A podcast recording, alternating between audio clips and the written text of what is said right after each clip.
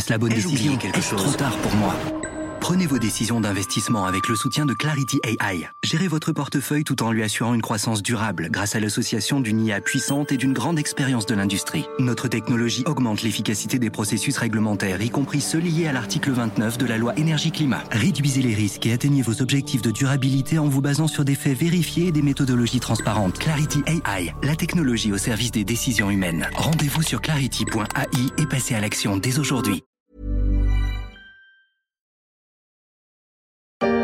Un réacteur de ce type décolle toutes les 4 secondes dans le monde.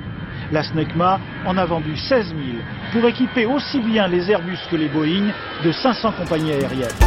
En 2004, la SNECMA, qui ne s'appelle pas encore Saint-Franc, s'introduit à la Bourse de Paris, comme on l'entend dans cette archive de l'INA. Grandir à l'ombre d'Airbus et de Boeing, sous les ailes déployées des deux géants de l'aéronautique mondiale, cela a bien réussi au groupe Safran, dont le nom renvoie à un parfum de succès, un succès franco-français.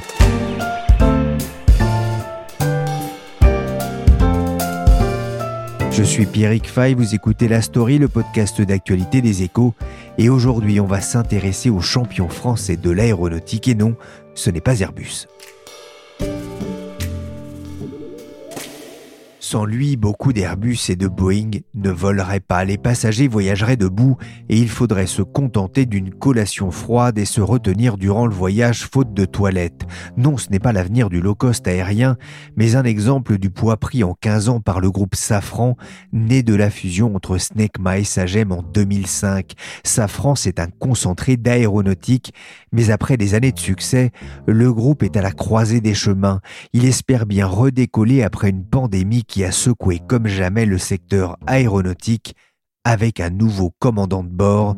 Le 1er janvier prochain, Philippe Petit-Colin cédera les manettes du groupe à Olivier Andriès. Dans une enquête passionnante pour les Éco Weekends, le journaliste Emmanuel Graland s'est penché sur l'histoire récente de ce joyau de l'industrie française. Alors Emmanuel, d'abord une petite présentation s'impose. Qui est Safran?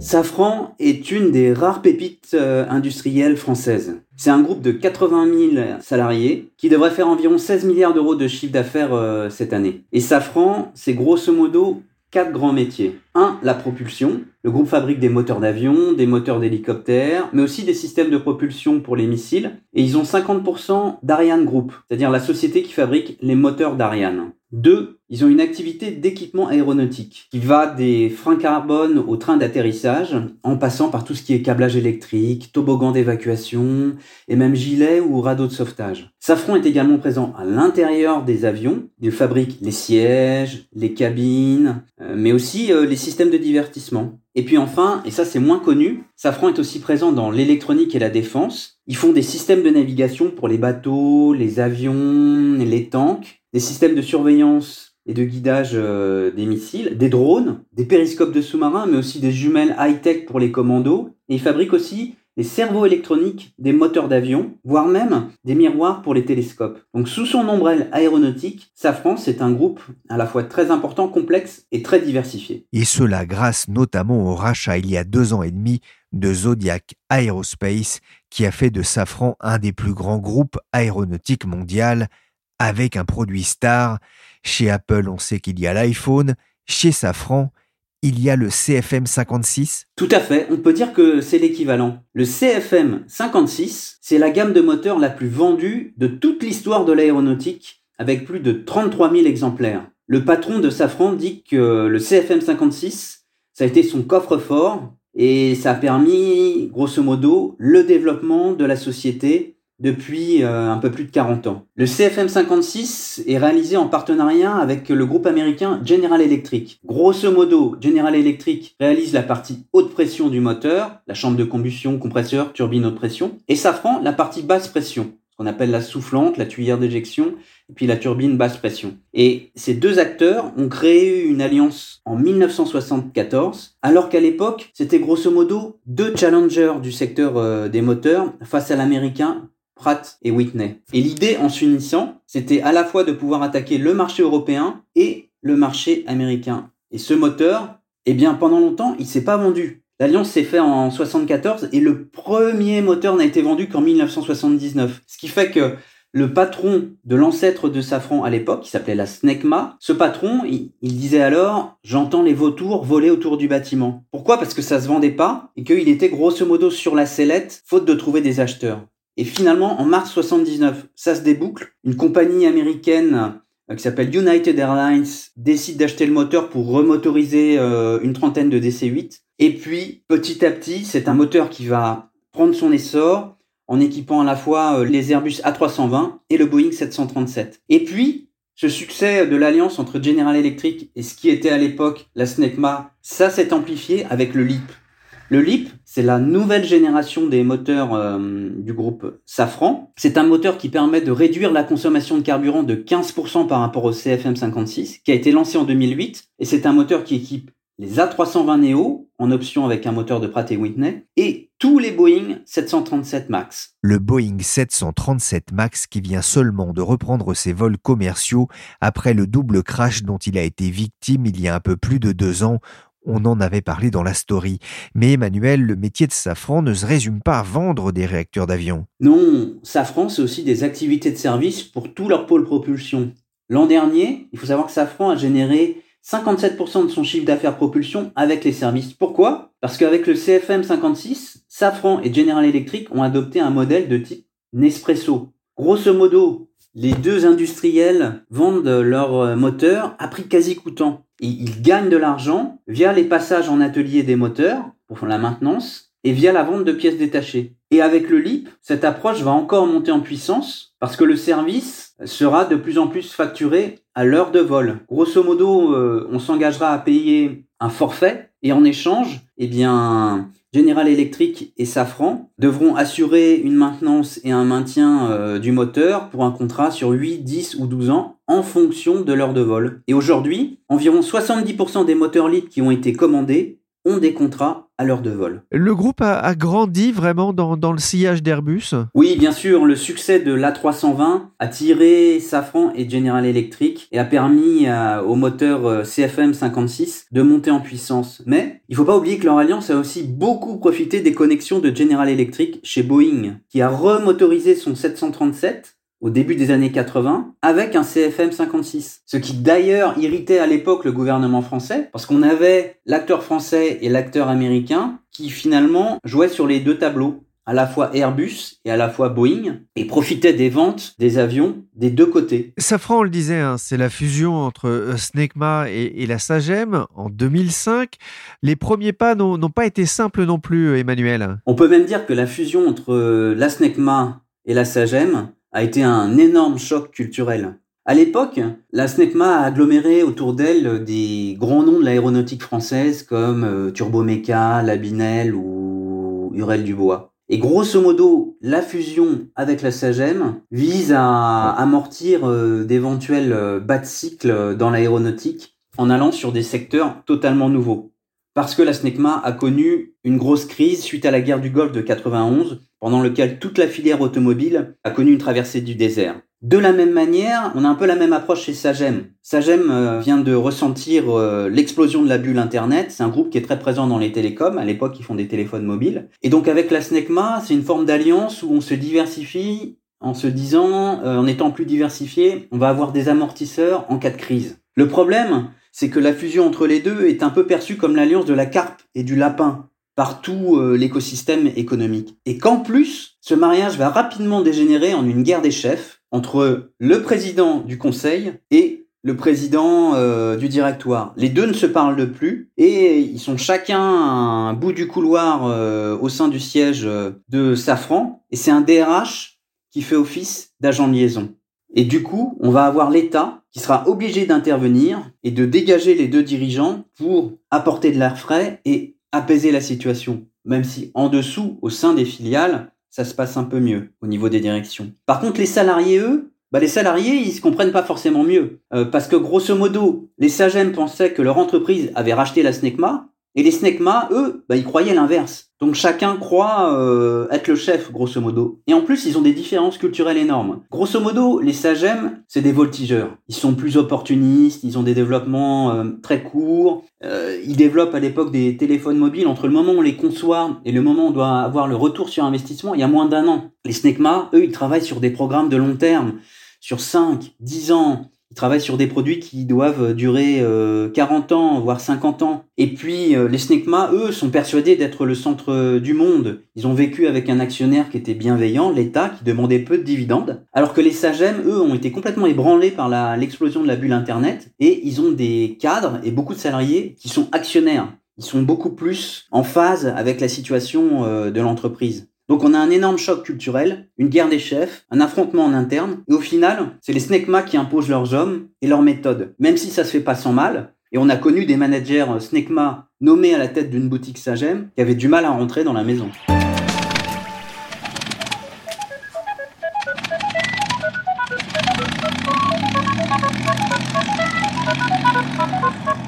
Depuis, de l'eau a coulé sous les ponts et le groupe Safran, né de la fusion entre ces deux sociétés d'ingénieurs, est devenu un exemple de réussite. Et en la matière, réussir sa fusion, ce n'est pas si fréquent que ça. C'est ce que m'a expliqué Laurent Flalot, éditorialiste aux échos. On pourrait appliquer aux entreprises la maxime de Sacha Guitry, un expert en épousailles, qui disait le mariage, c'est résoudre à deux les problèmes qu'on n'aurait pas eu tout seul. Et de fait, la plupart des études réalisées depuis les, grands mouvements de concentration des années 80 le montrent les fusions, cela ne marche pas dans au moins la majorité des cas. 60% des acquisitions sont des échecs si l'on prend euh, en compte le taux de retour sur investissement. 35% ne dégagent pas les économies d'échelle annoncées et seulement 30% parviennent à obtenir des synergies de revenus. Ça, ce sont des études de McKinsey qui ont été faites euh, sur différentes époques pendant une décennie. KPMG observe de la même façon que 31% seulement des fusions euh, conduisent à un accroissement de la valeur pour les actionnaires. Pour Booz Allen Hamilton, la moitié des deals ne remplissent pas les objectifs affichés et les échecs font partir dans les deux ans qui suivent.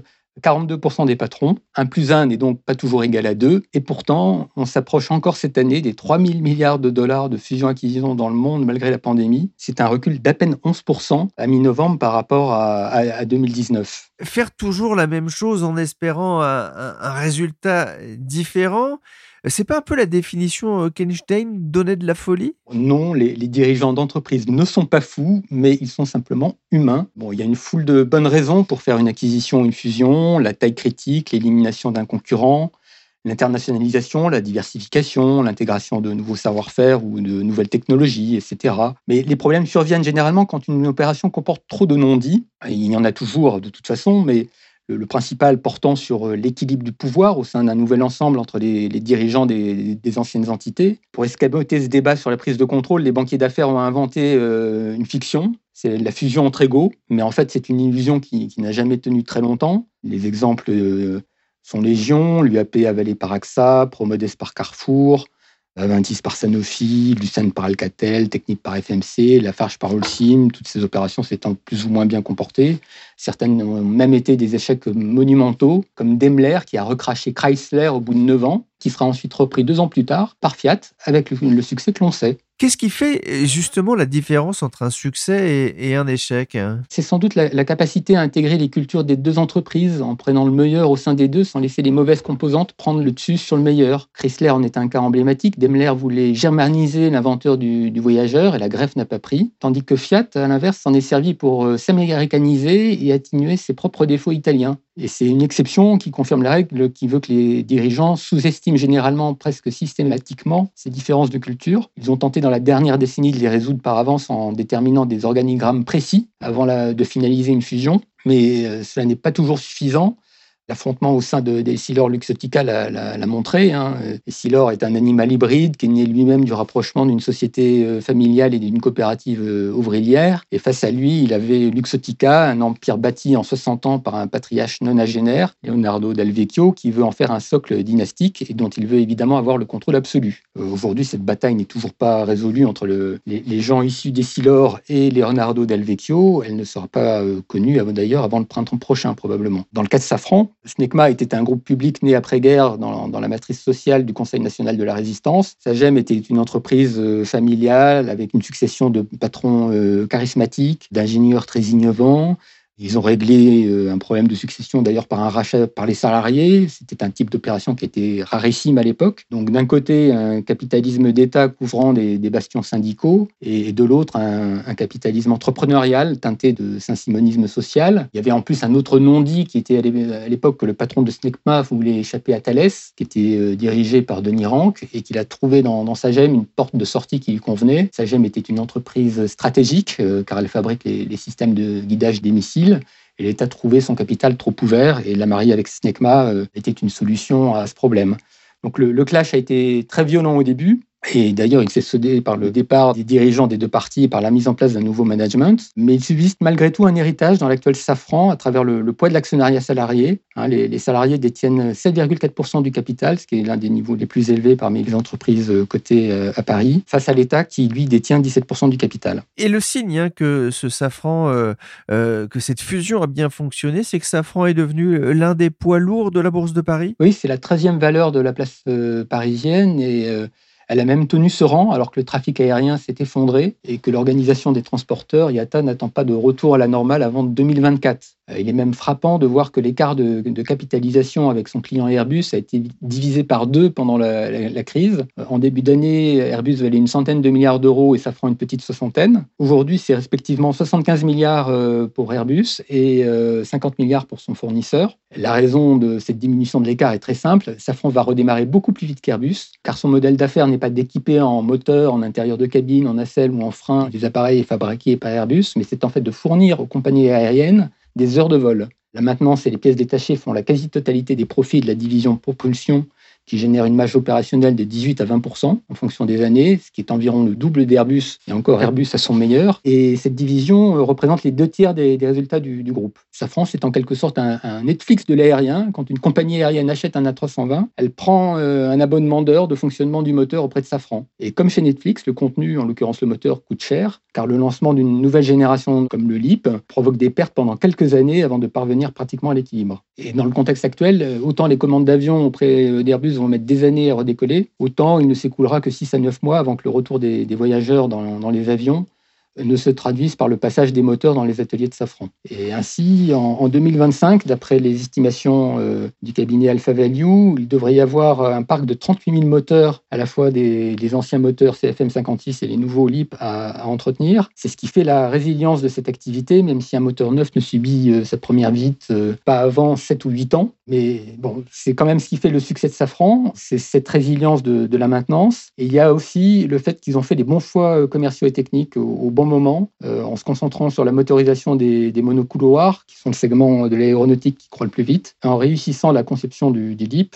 à l'inverse du britannique Rolls-Royce, qui euh, fait totalement l'inverse. Il s'est focalisé sur les euh, longs courriers avec un produit qui n'a pas fait la preuve de sa fiabilité et qui enchaîne les, défaillances. Aujourd'hui, Rolls-Royce est au bord de la succise financière.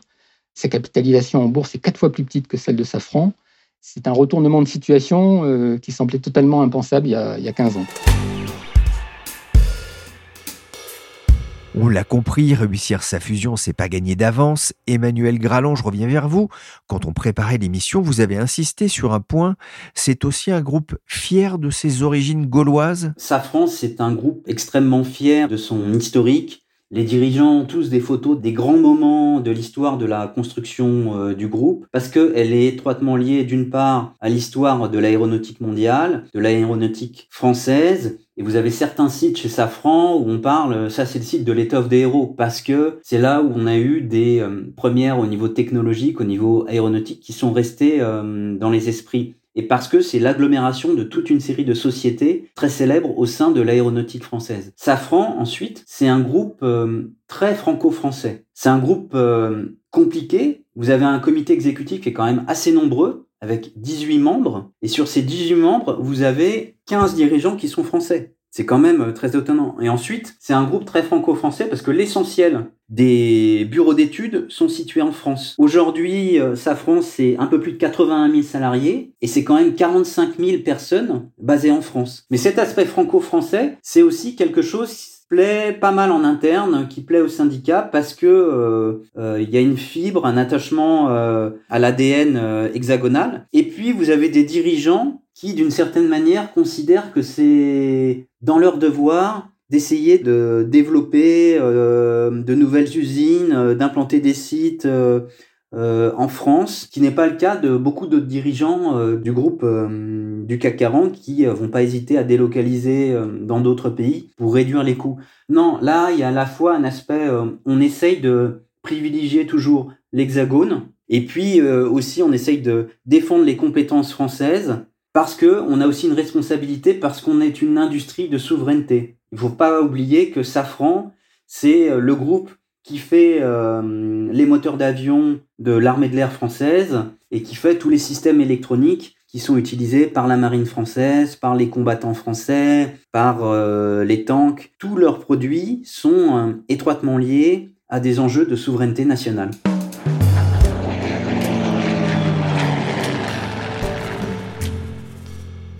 En temps normal, en une journée, 31 000 vols sont assurés sur le réseau européen. Aujourd'hui, le trafic est en baisse de 90% sur le continent. Et cela se traduit par des milliards d'euros de pertes. Depuis 15 ans, Safran était sur un petit nuage et puis un virus est venu faire dérailler le marché aéronautique, comme on l'entend dans ce reportage d'Euronews en mai dernier. Emmanuel, comment Safran a-t-il traversé cette zone de turbulence? La première chose qu'il faut savoir, c'est que Safran a d'abord été énormément surpris par la crise. Fin février, quand euh, Safran présente ses résultats annuels 2019, le groupe prévoit encore d'augmenter sa rentabilité en 2020. Il prévoit même de recruter 45 000 personnes d'ici à 2024 et il prévoit de distribuer un dividende de 1 milliard d'euros au mois de juin. Et puis, tout va basculer en, l'espace de quelques semaines. Très rapidement, l'industriel enregistre des baisses d'activité en deux chiffres. Et là, en fait, les gens comprennent qu'ils sont en train de rentrer dans une crise qui est partie pour durer. Et alors là, il y a une sorte de mobilisation générale pour euh, réduire euh, les coûts euh, très rapidement. Grosso modo, Safran va tailler dans les coûts partout où c'est possible. Ils vont baisser les achats de matières premières de 30% en premier semestre, les dépenses de sous-traitance de 40%, les investissements de 74%, les budgets R&D de 31%. Et puis dans le même temps, l'industriel ferme 4 usines en dehors de France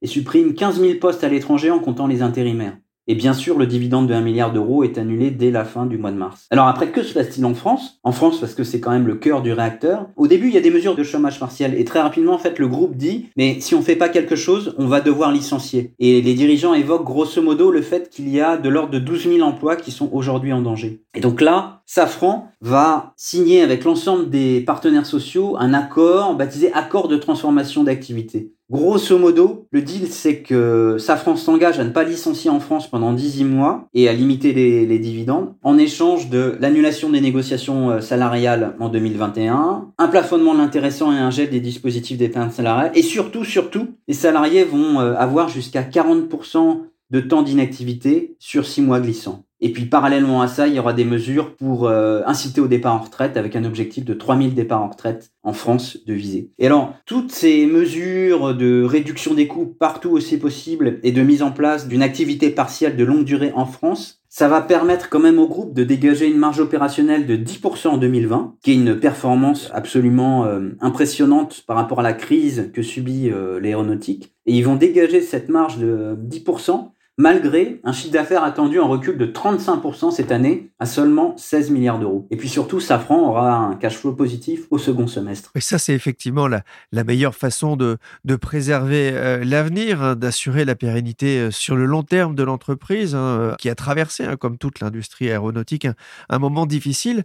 Moi, ce qui m'a fasciné dans, dans votre article dans les Éco-Weekends, c'est la façon dont le groupe a réagi extrêmement vite et dont le groupe a continué à travailler au siège en pleine pandémie. Ça donnait un peu l'impression d'avoir des, généraux euh, sur un champ de bataille. Alors très clairement, euh, au siège de Safran, euh, durant la pandémie, pendant un peu plus de deux mois, ça a été une ambiance de war room. Le siège, il faut vous imaginer un bâtiment des années 70, encore dans son jus, avec de la moquette orange un peu partout, des vieux téléphones des années 70 rouges dans les couloirs. Et là, au siège, vous avez durant la crise, une petite dizaine de personnes qui continuent de venir tous les jours. Alors chacun apporte euh, de quoi manger le midi, parce qu'il n'y a plus de cantine, il n'y a plus rien. Et vous avez une cellule de crise qui se réunit deux fois par jour et puis des comités de direction qui se font deux fois par semaine le soir avec tous les patrons d'entités en Chine, aux États-Unis, au Mexique, à Singapour, où on fait un brief. Dans la dizaine de personnes qui viennent tous les jours, au fil des jours, ça va durer deux mois. Il va y avoir de la fatigue qui va s'accumuler et la tenue qui, au fil des jours, se fait de plus en plus décontractée, les gens qui sont de moins en moins bien rasés. Bref, c'est pas évident. Et là, là, le point de vue, l'objectif, c'est réduire très rapidement le point de mort du groupe. Et pour ça, euh, les dirigeants ont expliqué qu'ils ont supprimé toutes les étapes d'approbation. Il fallait aller vite, il fallait essayer de prendre la meilleure décision possible, mais très clairement, sans en être totalement sûr de soi, parce que grosso modo, euh, les gens n'avaient pas forcément le temps de réfléchir. Et le soir, me disait euh, Philippe Petit-Colin, le DG de Safran, on repartait en se demandant si euh, les coupes qu'on avait faites seraient suffisantes ou pas. On était perpétuellement dans l'interrogation, mais il fallait aller vite. Comment est-ce que ces réductions de coûts ont été accueillies dans, dans l'entreprise? Ça a été un énorme choc dans l'entreprise, parce qu'il faut bien comprendre qu'entre 2010 et 2020, le groupe a énormément recruté. Et aujourd'hui, beaucoup, beaucoup de gens ont moins de 5 ans d'ancienneté. Vous avez beaucoup de jeunes, donc vous avez beaucoup de gens qui n'ont connu euh, que les belles années. Et grosso modo, la notion de bas de cycle, qui était encore présent pour les anciens qui étaient dans l'aéronautique dans les années 80-90, n'existait pas vraiment pour euh, ces gens-là. Euh, un fournisseur me disait, euh, chez Safran, il y a eu un degré de stupéfaction plus fort que chez Airbus, parce que Airbus avait déjà pris des plombs avec la 400M, par exemple. Donc ça a été vraiment un tremblement de terre et une inquiétude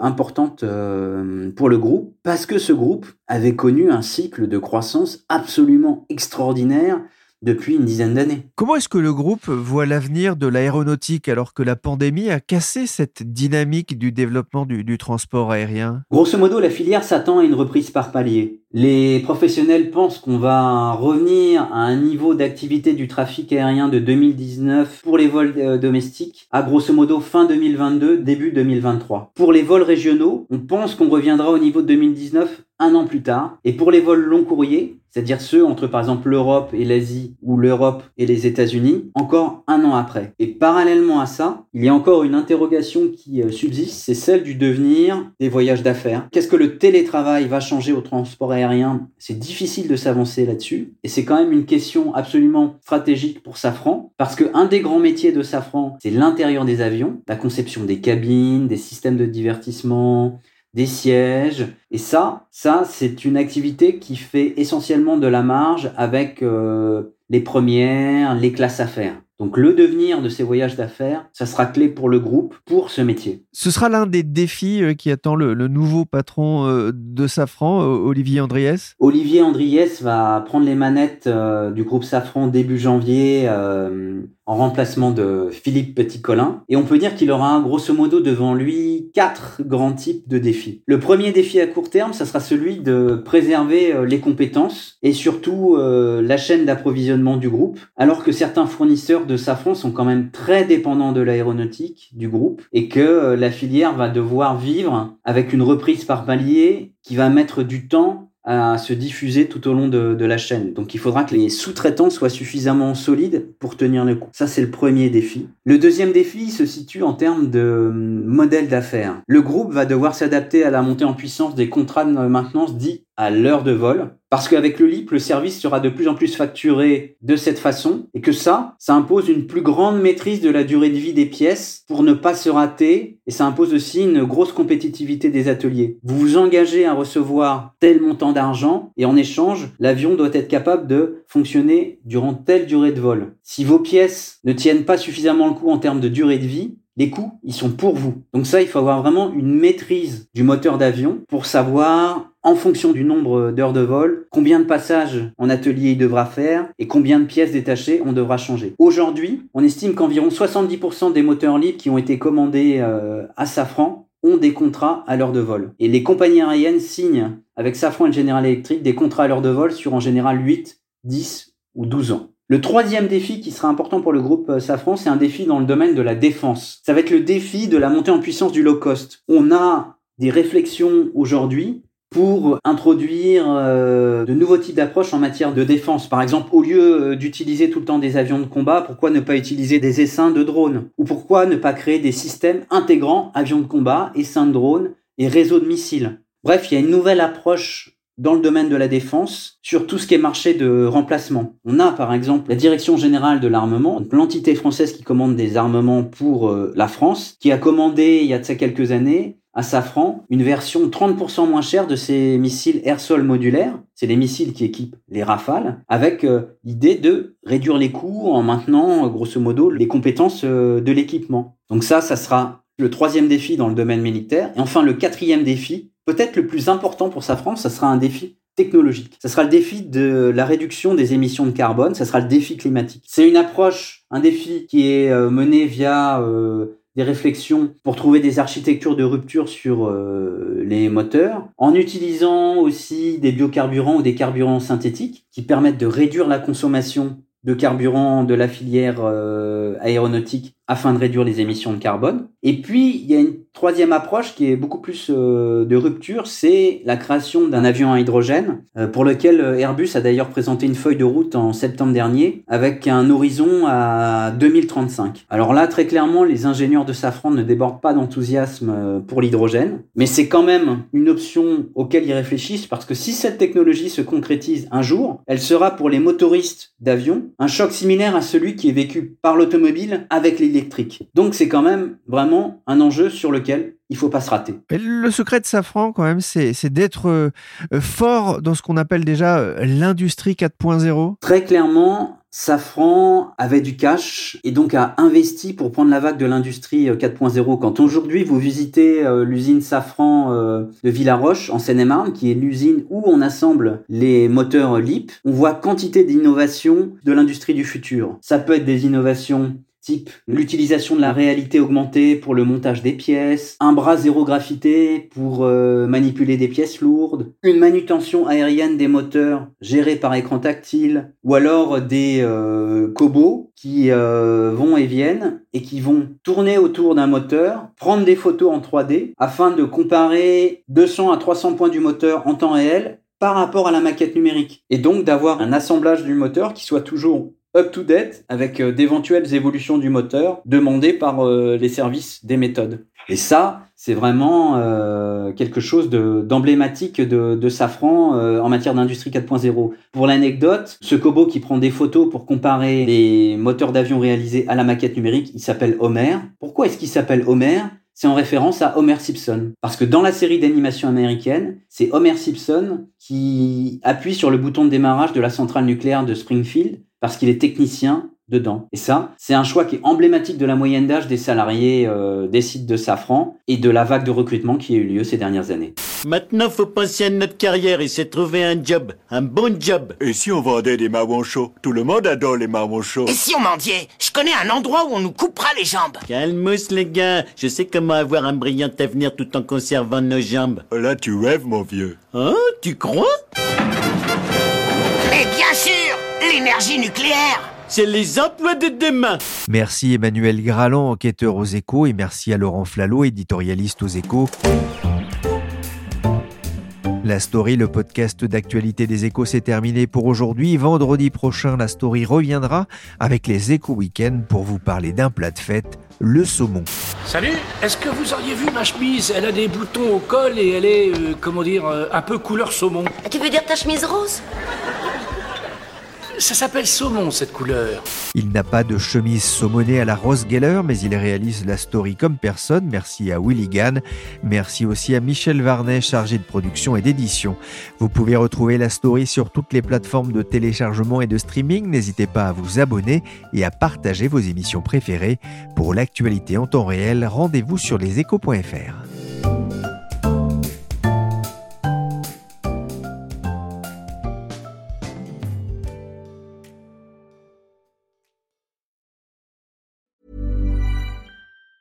Even on a budget, quality is non-negotiable. That's why Quince is the place to score high-end essentials at 50 to 80% less than similar brands. Get your hands on buttery soft cashmere sweaters from just 60 bucks, Italian leather jackets, and so much more. And the best part about Quince, they exclusively partner with factories committed to safe, ethical, and responsible manufacturing. Elevate your style without the elevated price tag with Quince. Go to quince.com slash upgrade for free shipping and 365-day returns.